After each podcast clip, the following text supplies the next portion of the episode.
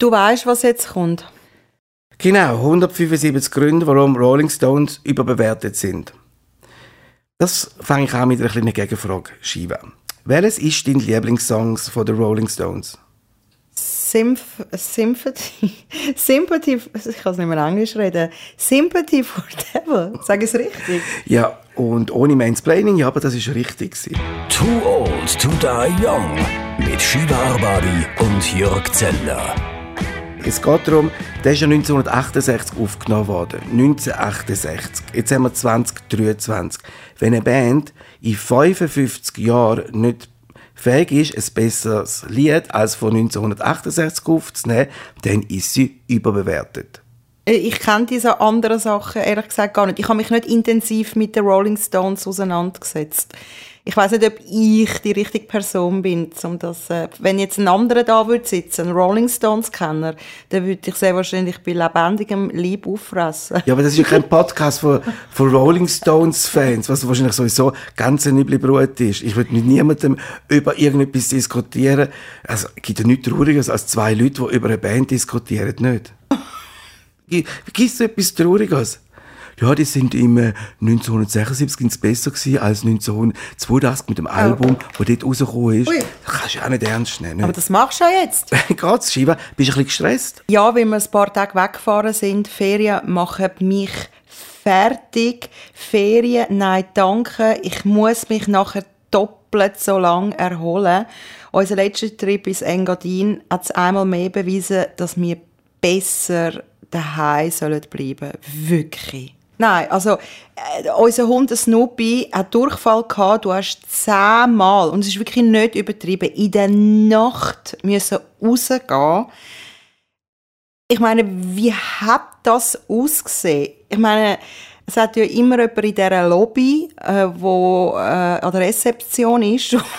und du rennst jedes Mal irgendwie all, weiß nicht wie viele Minuten, weil ich habe ja geschlafen und du ja auch, aber jedes Mal, wenn der Snoopy an die Tür angegangen ist und gejault hat, hast du gewusst, musst wieder raus. Dann hat der Zirkus angefangen, du hast dich müssen umziehen. Ich meine, das ist im Fall wirklich wie eine Türschlitzkomödie. Für mich war es nicht so lustig. Der Snoopy hat eben Durchfall gehabt, wahrscheinlich von der Passfahrt und so. Das, aber darum habe ich alle Stunden in der Nacht rausgehen. Jetzt ist das ja ja, es ist unangenehm, weil man halt, äh, wenn, der Tür, wenn der Hund vor der Tür ist und den Durchfall hat, dann muss man zuerst das ganze Hotel durch. Das heißt auf dem, zuerst mal, wir sind jetzt am zindersten Hotel gesehen, müssen den ganzen Gang abrennen, dann zwei Stockwerke ab durch die Hotellobby. Und weil wir immer so grenzt sind, hat das ausgesehen, wie, wie einer voll auf Koks, wo durch die Hotellobby durchrennt. Und zwar die ganze Nacht einmal in einer Stunde. Und der Hund, der arme Hund, muss immer mit. Auf jeden Fall sind wir wirklich sehr schnell durch die Hotellobby ums Gewetzt raus und ich bin draussen so schnell weitergelaufen, weil ich auch nicht will, dass es das Hotel macht. Jetzt muss man dazu sagen, es ist alles ja sehr schön weiss gewesen, sehr schön eingeschneit, also ein bisschen von Eis eingeschneit, so wie halt Engadin so im Januar, Februar ist. Und dann hat der Snoopy halt sehr Durchfall gehabt, der Arme, und wir haben ihm als Massnahme Kohletabletten gegeben.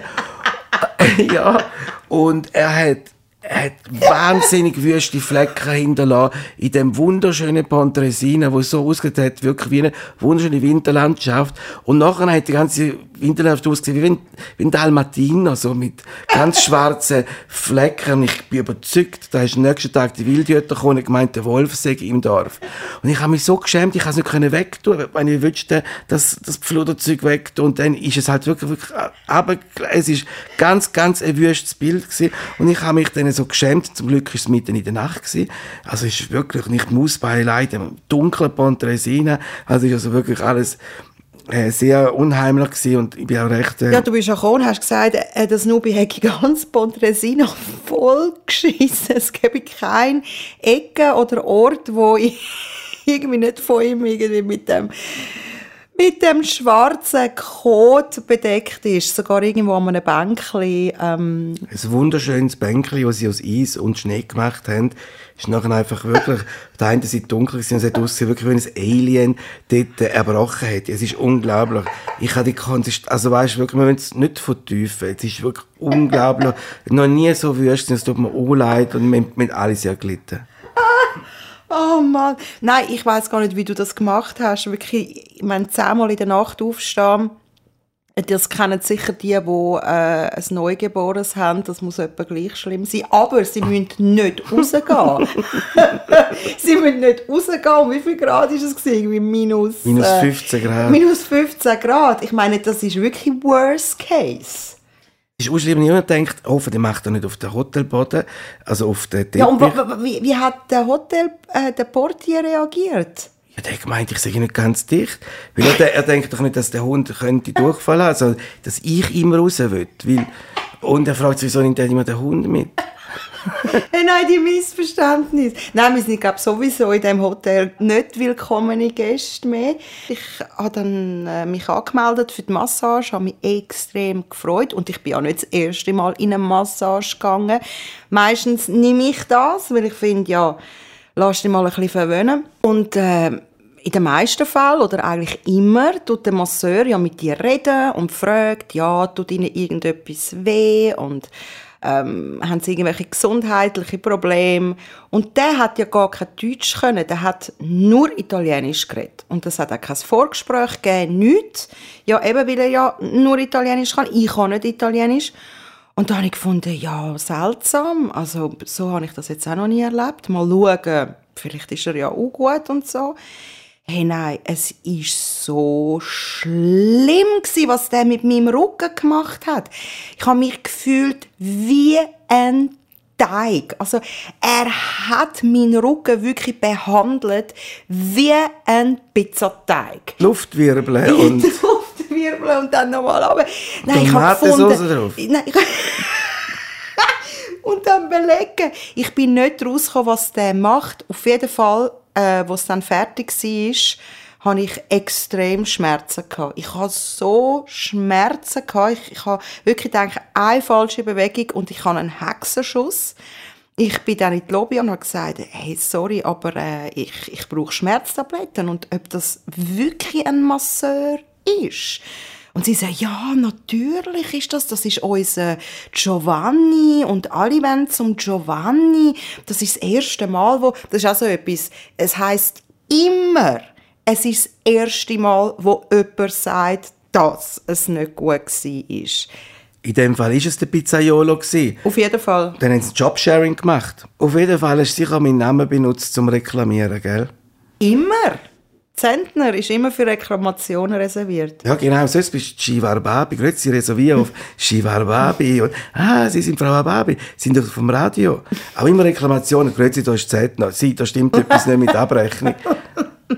Ja, weil einfach, das ist einfach viel einfacher. Weil sie verstehen Arabi einfach nicht richtig. Ich bin dann immer Arabi oder Barbie oder, und dann heisst es sehr wahrscheinlich, ja, typisch Ausländer, immer sind sie am Motzen, bestimmt nicht und so. Nein, Schweizerisch, Zentner, da haben sie kein, können sie keinen Vorteil haben. Genau, das ist kulturelle Aneignung. Ferien sind wirklich furchtbar, aber die buchst du ja immer unter Arbabi. Weißt du, was ich am schlimmsten finde an Ferien ist, dass man immer noch aufs Essen wartet. Du gehst den Morgen, wartest nur auf den Mittag. Auf den Mittag wartest du auf die Nacht. Und zum Nacht wartest du auf den Morgen. Die Zwischenzeit musst du irgendwie erfüllen. Im Sommer gehst du an den Strand und im Winter halt Skifahren oder stehst irgendwie dumm im, im Schnee umeinander. Aber du musst, wie weil ja die fix sind, die, die Mahlzeiten, und du musst an denen teilnehmen, ist ja das eigentlich dein Leben so gebunden wie so eine... Ja, das Problem hast du aber nur, wenn du irgendwie Vollpension oder Halbpension nimmst, du findest, ich habe ja schon gezahlt, also muss ich das auch Nein, essen. das ist ja auch so, weil du musst auch etwas essen. Und dann sagst du, wir müssen gut Nacht essen. Die kannst du immer noch sagen, du, ich esse nicht, ich gehe später an den Kühlschrank. In der Ferien hast du ja nichts. Wenn du in die Ferien gehst, tust du das ganze, deine ganze Wohnung in einen Koffer probieren zu packen. Und das hasse ich. Genau. Und darum ist es immer unkomfortabel, egal wo man rangeht. Es ist immer einfach nicht so wie die Es macht immer einfach nur Stress. Und du kommst irgendwie so vor, weißt du, wie so eine Legehenne. Du, die lassen dich dreimal am Tag raus zum zu essen und dann gehst du zurück in, dein, in deine Legebatterie. Furchtbar. Ich finde, die schlimmste Mahlzeit im Hotel ist der Morgen. Weil der Morgen musst du mit wildfremden Leuten essen, wo dich manchmal so schlafglotzend anschauen, weißt du, weil sie noch so halb verpennt sind und dann siehst du dann, weißt du, einfach, sitzen dann dort und glotzen einem einfach an, wie sie auch müde sind. Und es ist so furchtbar, wenn du Leute allen musst, Good morning, Guten Morgen, Hello, ich finde einfach morgen etwas so Persönliches. Man ist gerade aufgewacht und ich will das nicht teilen mit anderen Menschen. Auch wenn sie noch so fröhlich sind, so der Rezeption, Morgen! Da ist, oh Mann, bitte hört auf, so fröhlich, so fröhlich zu sein. Und du musst eben immer äh, an die Theke gehen oder ans Morgenbuffet.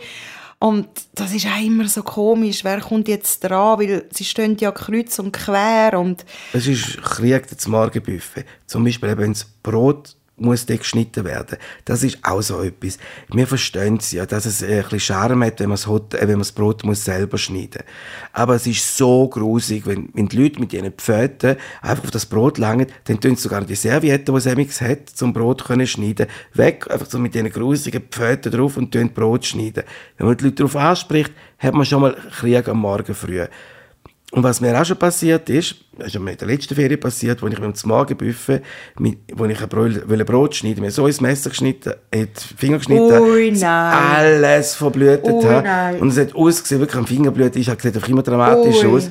Und ein Blutbad Es- hast du angerichtet beim, beim Morgenbuffet. ja, das ist so, also Und Blutspur. Bis zu der Rezeption hat es eine Blutspur gegeben. ja. Nein, und das ist... Das ist halt wirklich so. Eben, das, Mar ich finde das Morgenbuffet das Schlimmste. Buffet allgemein. Du bist ja Salatbuffet-Experte. Extrem. Ich kann dir genau sagen, wie der Teller so kannst füllen, dass du wirklich von allem drauf hast. Du musst nachher gar nichts mehr bestellen, du bist dann nachher gerade satt. Du kannst einen kleinen Teller nehmen und ganz wichtig ist, ich als äh, Salatbuffet-Expertin, du musst zuerst mit den leichten Sachen anfangen. Das kommt zuerst auf den Teller. Was ist leicht? Salatblätter. Das Leichte kommt zuerst und dann kommt das Gewicht. Weil das drückt es eben oben ab. Und dann hast extrem viel Platz. Da kannst du Gurken, Rüebli, all das schwere Zeug oben drauf und dann ist der Salat. Und das Beste ist, du musst dann fast keine Soße mehr tun, weil das saugt ja dann das von diesen anderen Salaten, die ja schon Soße haben, saugt das eben auf. Und du hast einen riesen Teller, obwohl es ein kleiner Teller ist, weil es so beladen ist. Und ähm, ja, es fällt nicht einmal auf. Weil es ist ja, alles unten dran ist ja wie verdeckt. Clever, gell? Siehst, Ich nehme gar keine, ich nehme gar keine von diesen Blättern, mache einfach Wurst, Käsesalat, Thunfischsalat, Eiersalat, das sind so meine Salate, die ich nehme. Und die passen immer ein bisschen nebeneinander hin. Aber das ist sehr clever, ich werde es mir nächstes Mal merken. Ich bin, du bist eine Salatexpe- äh, Salatbuffet-Expertin und ich bin allgemein der Buffet-Eröffnet-Experte. Und ich weiß ganz genau, dass wenn es Buffet ist, also so, wenn man irgendwo eingeladen ist, gibt es ein Buffet, da hat jemand eine Rede und dann sagt er, das Buffet ist eröffnet. Dann gibt es dann gibt's die Höflichkeit, zwei Minuten, wo sich keiner getraut, das Buffet zu stehen. Ha! Ich bin der, der als Erster aufspringt, den Teller schnappt und die peinlichen Moment überbrücken und sagen, ja, ich bin der Erste, aber ich weiss, jetzt findet er mich so mit, oh, er hat aber sehr Hunger. Ja, aber ich stehe nach 20 Minuten in der Reihe, bis nämlich jeden einzelnes Brot geschnitten hat mit den grusigen Pföten drauf. Ich bin der Erste, ich weiss ganz genau, weil eines Startsignal gibt, renn. Und das gibt's keine Höflichkeit, weil Höflichkeit am Anfang wirst du vielleicht belächelt, aber sie stehen nach 20 Minuten in der Reihe und beneidet mich, weil ich stand schon das, 20, äh, schon das zweite Mal wieder an. Kann es ein Tutorial rausgeben über das? Ich mache es genau das Gleiche, wenn es irgendwie eine Pause gibt. Ich bin die Erste, die aufs WC rennt. Wirklich. Ich überrenne sie. Nein, ich schupfe Krieg. die Leute Ja. weg. Ich stehe nicht auf fürs WC. Nein. Mache ich nicht. Nein. Sehr gut. Es gibt wirklich Sachen, wo man, wo man nicht, nicht höflich muss sein und einfach sagen, das ist, beim nützen die halbe Sekunde Anstand etwas. Buffet sagt nicht, oh, danke vielmals, dass er mir noch 30 Sekunden in Ruhe lässt. Das ist allen egal und niemand wird der Erste sein. Warum? Das, wieso? Wieso wollen die nicht der Erste sein? Sonst sollen sie überall der Erste sein. Das ist wie der Anstandsreste. Immer ein bisschen Reste übrig auf dem Teller. Es ist Anstand. Es ist einfach Anstand. Es ist einfach jemand, der sich auf ein Buffet stürzt, sieht einfach gut aus. Jürg. Du, Es macht muss- sich einfach nicht gut. Ich, es ist, ich, mit mir muss nachher niemand tanzen. Aber ich bin, ich bin glücklich. Satt habe ich müssen anstehen. Und das sind 20 Minuten, wo, wo mir das Leben geschenkt hat, wo die anderen dort in der Schlange stehen und sagen, ich bin ein anständiger Mensch. Ja. Aber ein wartender, anständiger Mensch. Du, es gibt Leute, die sind sich das gewöhnt, warten. Die sind jeden Tag stehen die im Stau, müssen warten. Es gibt ja die Schlangenleute.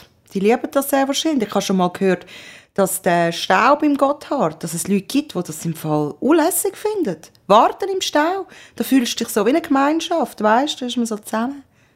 Ja, das kenne ich ein paar Leute, die aufreuen, in den Stau zu gehen. Das gehört ein bisschen dazu, weil da, da bist du ein bisschen irgendwie so Ferienstimmung. Es ist andere fremde Autonummern, hey, dort hinten die Deutschen, hey, dort hinten nochmal Deutsche. Ja, eigentlich sind alles Deutsche. und äh, die einen wollen doch einen Gotthard. Und dann ist halt so ein bisschen äh, so Schicksalsgemeinschaft. Ich hasse es auch nicht gern. Ich hasse, ich hasse, ich hasse Nein, ich fühle mich eingegangen. Ich komme Panik rüber. Ich komme so wahnsinnig. Wir sind doch einmal in einem ganz schlimmen Gotthardstau Ja. auf der Brücke. Irgendwie, wie viel Grad war es? 45 Grad. Sehr, auf, sehr einer, heiß. auf einer Brücke. Und wie lange sind wir dort gestanden? Stunden mit dem Snoop in der brennenden Hitze. Ey, es ist, und wir haben zu wenig Wasser gehabt. Genau, wir hatten kein Wasser. Gehabt. Genau. Regen ist auch nicht gekommen, niemand. Wir sind, gut, vielleicht sind wir 30 Minuten im Stau gestanden. Aber Nein, wir, nein, wir nein, haben wir sind, nein, es ist wirklich sehr, sehr lang gegangen. Und nachher, wo wir dann endlich haben können losfahren, haben wir, glaube ich, das schlimmste Gewitter erlebt, was es je gegeben hat. Ey, so viel Blitz und Donner. Ich meine, nachher ist alles überflutet gewesen. Den Nachrichten haben sie ja berichtet, äh, Flutwellen dort und da. Und an dem Tag, wo das passiert ist mit dem Stau, haben ja ausgerechnet ACDC gespielt im, im letzten Grundstadion. nach, nach uns die Sintflut. So ist es eigentlich gewesen, wenn wir, wenn wir fahren. Thunder, das ist Highway to Hell. Und dann haben sie doch nochmal ein Lied, irgendwie, weißt du, keine Thunder.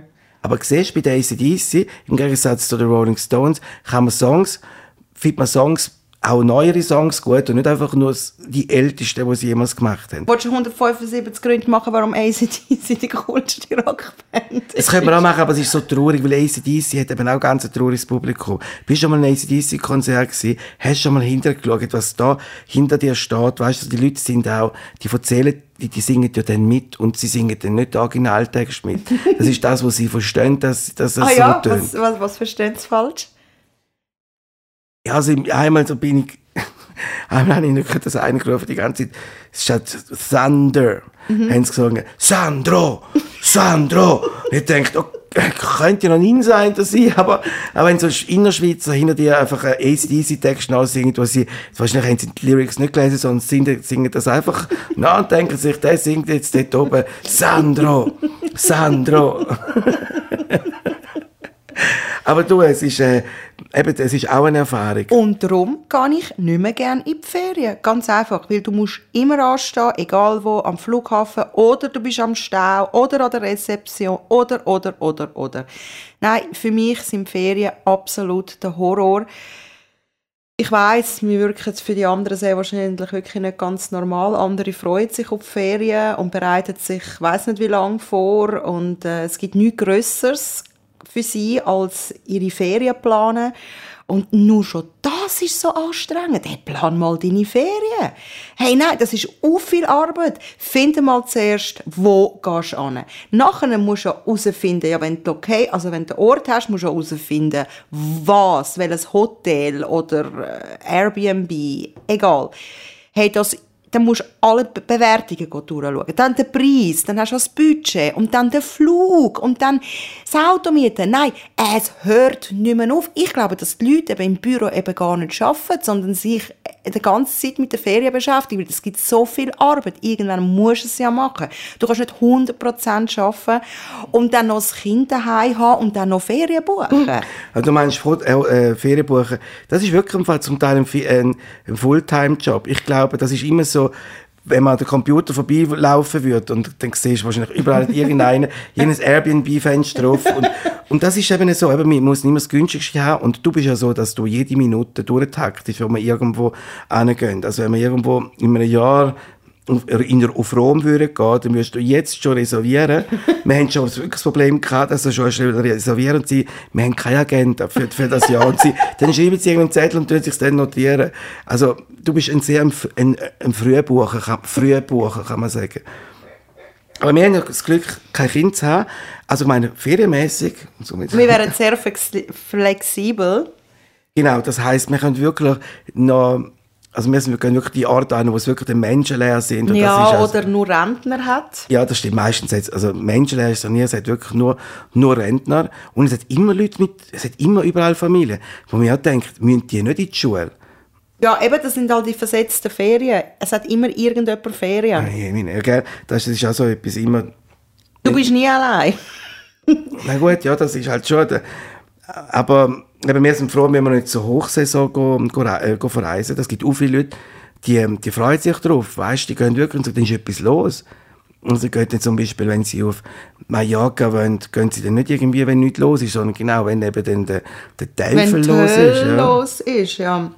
Das ist für dich der absolute Horror. Für mich ist das der absolute Horror. Und wirklich, je älter ich werde, merke ich, ich mag nicht mehr in die Ferien gehen.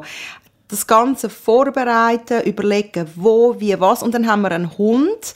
Wir, wir geben ihn nicht gerne ab. Und äh, darum müssten wir eigentlich nur mit dem Auto gehen. Aber äh, es ist einfach mir zu anstrengend. Weil eben, dann kommt der Durchfall über und dann fängt es an. Ja, Ferien werden völlig überschätzt. Eigentlich mehr überschätzt als die Rolling Stones. 175 Gründe, warum das Ferien überschätzt sind. Oh, oh, oh, oh Sandro. Oh, oh, oh, oh, oh, Sandro. Too Old to Die Young.